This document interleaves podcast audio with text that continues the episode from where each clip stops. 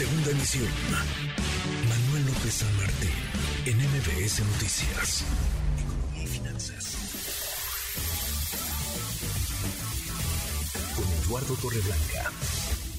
Lalo, qué gusto, qué gusto saludarte, ¿cómo te va? Bien, Manuel, me da muy muy bien, muchas gracias y, buen inicio de semana, gusto en saludarte. Igual para ti, buen inicio de semana, Lalo, muy muy buenas tardes. Una buena, ¿no? Empezamos eh, la semana con una buena, el empleo parece que da para el optimismo, aunque sea un poquito de optimismo, Lalo. Sí, me parece que las cifras son buenas y habría que reconocerlo.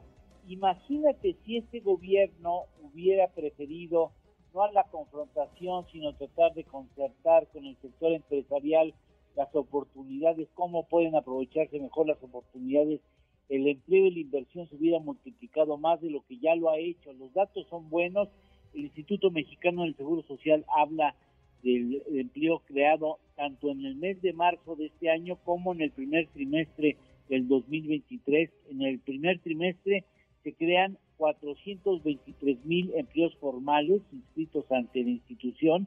Esto es un promedio mensual de 141 mil 128 empleos, que es un dato que no es eh, común en la economía mexicana, lamentablemente.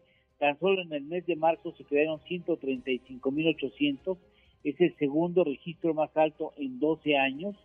El número de trabajadores inscritos también toca niveles máximos 21 millones 796 mil y en los pasados 12 meses entre abril del 2022 y marzo del 2023 se crearon 798 mil 428 trabajos cuando el promedio es de 531 mil según lo señalan los registros de los pasados 10 años. Se han recuperado ya el total de trabajos que se perdieron en diciembre eh, ya sabes que el presidente se pone muy nervioso y muy molesto porque en diciembre la economía mexicana suele despedir trabajadores que después se dan de alta entre enero, febrero y marzo, pues en esta ocasión ya se recuperó todo lo que se había perdido en diciembre, que se perdieron 345 mil 705 empleos, se recuperan y ahora incluso se generan más de los que se perdieron en diciembre, se registraron 77 mil 700 empleos más de lo que se perdió en diciembre. Empleados, este, empleadores, un millón mil empresarios que han decidido jugársela por México y me parece que esos datos eh, hablan bien de las cosas porque en el sector de la transformación que está muy ligado a la exportación se crearon eh, fue el sector líder en la creación de empleos con 173 mil empleos los empleos mayormente generados en qué estados? En Nuevo León, en Jalisco, en Baja California y en Guanajuato, muy ligados al trabajo destacado de la exportación de estas entidades. Dos retos a seguir, sin lugar a dudas, tratar de seguir incrementando el ingreso de los trabajadores. Es importante que los trabajos se generen en la parte alta de los salarios y no solamente en las partes más bajas. Este es uno de los retos importantes y el que es fundamental, sin lugar a dudas, es, Manuel, el tratar de abatir la informalidad que sigue generando empleos con mayor vigor que la formalidad económica.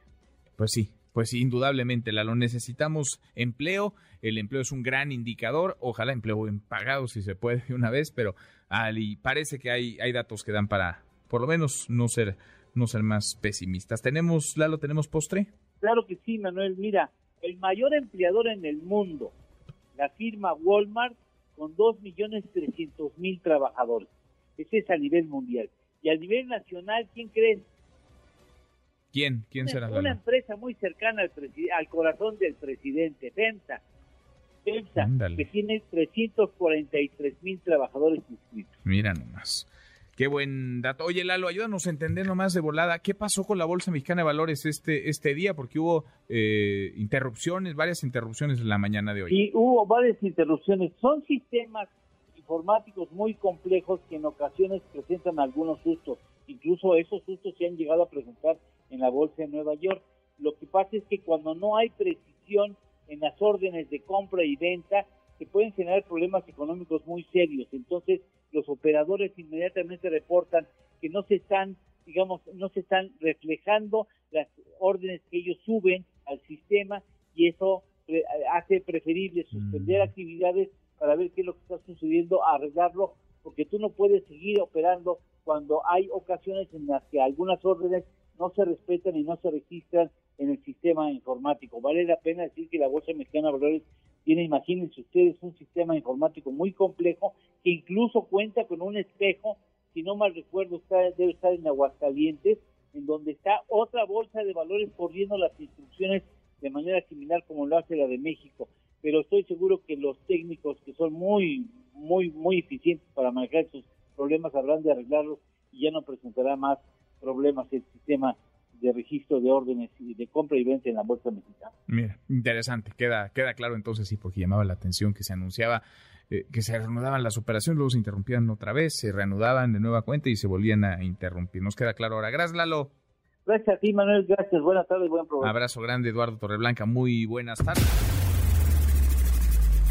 Redes sociales para que siga en contacto: Twitter, Facebook y TikTok. M. López San Martín.